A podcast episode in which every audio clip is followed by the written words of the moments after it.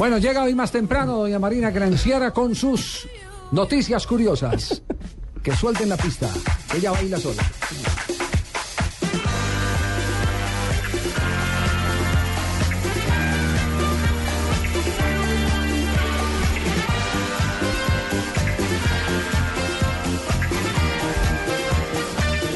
De la tarde, 50 minutos. Se viene con la primera. Yo no sé por qué se ríe Luis Felipe Javier. Luis Felipe Javier, ¿dónde está Luis Felipe Luis Javier? Felipe, Luis Felipe, coma Javier. Ah. No sé, me parece raro, pero bueno. El presidente del Milan, Silvio Berlusconi, ha dado duras declaraciones sobre Mario Balotelli. Para el magnate, el jugador del Manchester City es flojo y no es hombre. Para, para, para Silvio Berlusconi. Con eso, Berlusconi terminó con las especulaciones que Balotelli podía ser fichado por el club Ah, no, Milan. si lo dijo Berlusconi porque ya la cosa está sentenciada. Sí, no, hoy, hoy- que hoy hacer. Mancini eh, salió a dar declaraciones sobre las fotos que le tomaron cuando alaba de la camiseta. Que aquí no pasó nada. Sí. Dijo, No aquí no pasó nada, simplemente discutimos. Yo le pedí que se saliera al terreno de juego. Pero Sí. casi se le lleva la camiseta de recuerdo para la casa sacando. Ahora, yo apuesto a que con una sola mano Balotelli No. derrota a Mancini. Pero, o sea, con una sola mano, amarrados los pies y cerrados los ojos. De un solo manotazo lo puede, lo, lo puede derribar. Y Pero hablando lo cierto eso- es que sí es el chico problema en este momento en el fútbol mundial. Pues hablando de Balotelli, en la pelea de ellos ayer protagonizaron, ayer el Manchester City y las redes sociales empezaron a salir chistes sobre lo ocurrido. La foto donde los dos se empujaban fue editada y puesta en diferentes escenarios. Por ejemplo, están los dos peleando en ca- con carteras como si fueran viejas, en medio del espacio como si fueran de Star Wars, en la mitad de un ring de boxeo como si fuera la película esta de Fight Club de, de Hollywood. Y hasta como otras carteleras de película de Hollywood como próximamente Balotelli contra Mancini. Mancini. Pero la gente por lo menos se divierte. Y la hermana de Balotelli está embarazada, ¿no? La hermana de. Embarazada Ah, no, de, es que de, de Martins. De no, Martins, no. de, de Obafemi Martins. De Martins. Ah, Martins. Yo creo Sí, que señor. por eso es que Balotelli está tan bravo. Le presentó a Martins a la hermana y tenga. No, ya. Se la dejó embarazada a Martins. O a Femi mucho. No, hombre. Ah, pero no es una relación formal. Sí. No, pues ya les tocó. Pues no, son, Sí. no están casados todavía. No, Sí. pero, pero ya, pero ya están juntos hace rato. ¿Sí? Sí, ya, ya una vez dije a ustedes que salieron fotos de los dos en las calles de Roma dándose besos muy calientes. De esos calientes no, haciéndole sexo oral en un carro. Es una cosa. Ah, lindos, lindos todos en esa El familia. varillazo de Pino. Bueno, la tenista bielorrusa Victoria Azarenka fue una víctima más del Gangnam Style. La bella, la bella, la bella rubia, mira yo, bella rubia con bielorrusa no me funcionó. La bella rubia bailó el ritmo durante el partido de exhibición frente a la china Chin Lee y se llevó todos los aplausos de los hinchas en las gradas ¿Y eso dónde fue? por el Gangnam Style en China. En China. Bueno, el Gangnam Style es coreano, pero es que yo insisto, en el momento en que en Gangnam Style se tomó el mundo ya, decadencia de la civilización occidental. El video más visto en YouTube. Impresionante. O sea, No me digas que no lo bailaste este fin de año. No, obviamente, tres copas en la cabeza y no hace esa pendejada. Ah, es que es mal, mal.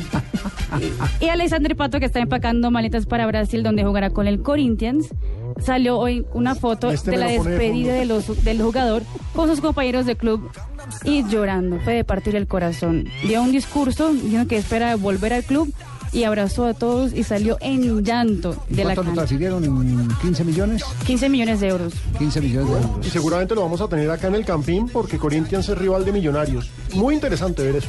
Sí, volver a ver a Pato, que Pato sur- surgió del Campeonato Suramericano Juvenil del año, el, el de Paraguay. 2007. Eso fue de 2000, el año 2007. Sí, a comienzo de enero del 2007 eh, eh, surgió, surgió Alexandre Pato. eh, estaba en Internacional, jugó en esa selección brasileña del Campeonato Suramericano y fue la, la venta bomba, creo que fueron 20 millones de dólares en ese momento, que era una cifra eh, impactante, eh, si tenemos en cuenta que nosotros supuestamente teníamos a una vedette que apenas se vendió en tres, apenas frente a la cifra que se pagó por, por Pato, eh, en 3 millones de, de dólares, a Pablo Pino, a Juan Pablo Pino, ¿recuerda? claro a su, que a su sí. pariente, Sí, al primo. a su pariente, al primo, Eh, que entre otras cosas, fíjese eh, el costo-beneficio. A Pato le han sacado rendimiento por todos lados, a Pino no han podido eh, No. sacarle. Prometía tanto, sino- se fue para Mónaco. no han podido sacarles y no páginas páginas donde donde aparece comprometido por actos de indisciplina, por, porque no es juicioso, porque viola la velocidad. Eh, se fue a Arabia y recuerde que por allá se destapó y, y tenía una efigie no sé de quién. Inmediatamente lo detuvieron. eh, por, por eh, asuntos que iban contra la religión musulmana. En fin, este muchacho ha sido más problema que soluciones. Pato fue la transacción más cara de la, de la historia del, fútbol brasilero, superando 7 millones de dólares a Carlitos Tevez, que también fue el para el Corinthians. Es interesante porque Pato tiene 23 años, llega otra vez a Brasil y eso para muchos sería un retroceso en su carrera. Pero hay que ver si se potencia para volver a salir, que no pasa tanto, pero podría ser porque está joven. Lo que pasa es que sabe, sabe que, y en eso yo sí estoy eh, eh, de acuerdo con el, eh, el presidente de la República, con Lula que dijo que el fútbol brasileño tenía la suficiente capacidad en su mercado interno para retener a los mejores jugadores del mundo. Y esa es una explicación, eh, por ejemplo, por qué no sale todavía Neymar, porque hay el suficiente dinero. Hay, hay plata, hay plata por todos lados para poder retener una figura como Neymar. Entonces el traer a Pato es eh, simplemente decir aquí podemos contratar los buenos jugadores que cuando nos da la gana los podemos también vender y ese es el círculo en el que se mueven las ventas en Brasil. Ellos venden, después compran más barato, eh, le calientan eh, el oído a, los empresarios del mundo, catapultan las cifras, si les cogen la caña, se embolsillan la plata y después hacen ceñita a los jugadores para que vuelvan y estén en la liga. Esos casos se han dado mucho. Recuerde que los que se devolvieron, eh, Ronaldinho, por ejemplo, pero bueno, ya tengo... Adriano. Sí, pero volvió, volvió a final de la carrera, sí, es la diferencia de Pato. Ronaldinho, Ronaldinho eh, Luis Fabiano. Luis Fabiano también estuvo, eh, que fue considerado el que fue considerado el mejor jugador de, del mundo en una época con el Barcelona, Rivaldo. Rivaldo. Rivaldo que está activo en Angola, Javier. Eso es de no Fred, del de Fluminense, también volvió después de estar en Francia. Deco también fue, volvió a Brasil después de Barcelona. campeón con Barcelona y volvió para el Fluminense. Ronaldo. ¿Puedo aportar algo a tu sección, eh, María? Por favor.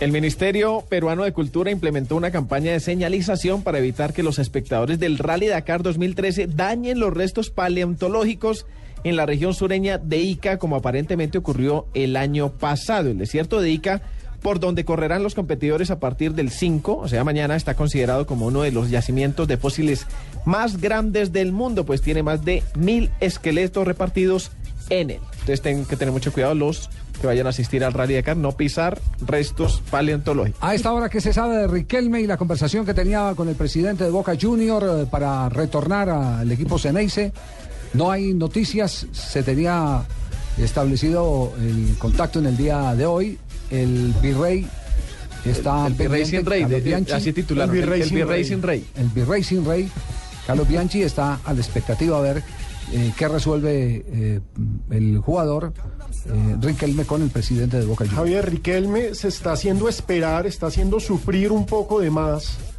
a los hinchas de Boca Juniors que por supuesto lo quieren tener, pero todavía no les comunica una decisión y por supuesto hay mucha incertidumbre en Boca Juniors. Y por supuesto, ojo, ese no de Riquelme y el famoso boom del que habló Alexis García aquí en, en Blog Deportivo ha hecho que en Barranquilla se esté vendiendo humo, porque pues yo la verdad no veo cómo Riquelme va a llegar al Junior, pero muchos hablaron esta semana, desde el miércoles, desde que Alexis lo dijo acá, que Riquelme sería el nuevo antes, 10 antes, Junior. Antes de, pensar en, las posibilidades de que recalen el fútbol colombiano, recordemos que equipos como el Santos de Brasil, además con, con, pronunciamiento y todo oficial de Neymar, dijo que rico jugar al lado de Riquelme, eh, esos equipos que sí tienen poder económico, una buena chequera, porque la organización da para, para tener una buena chequera, eh, han mantenido la, prioridad en las expectativas de Riquelme. Los Vázquez Riquelme sigue amando a Boca y con la llegada de Bianchi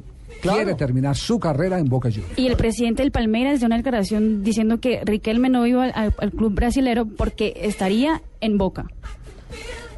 Y entonces de una creación, sí. como quien dice, estuvieron preguntando por él. Y pues Javier, qué rico tenerlo de compañero en el campo, pero qué pereza ese compañero de camerino. Complicadito, Riquelme. Necio, ¿no? Eh. Necio. Terminó sin hablarse con Palermo. Terminó agarrado con todos. Sí. Bueno, pero eh, esos son los eh, llamados genios. ¿Los cracks? Los cracks. Sí, muy pocos tienen el perfil de ese hombre que se llama Lionel Messi amado por todos en el camerino, amado por todos fuera del camerino. 4 de la tarde, 23 segundos. Señoras y señores, ya vienen voces y sonidos, luego Voz Populi Y el próximo martes estaremos retornando con toda la información deportiva aquí en Blog Deportivo con el equipo de Blue Radio.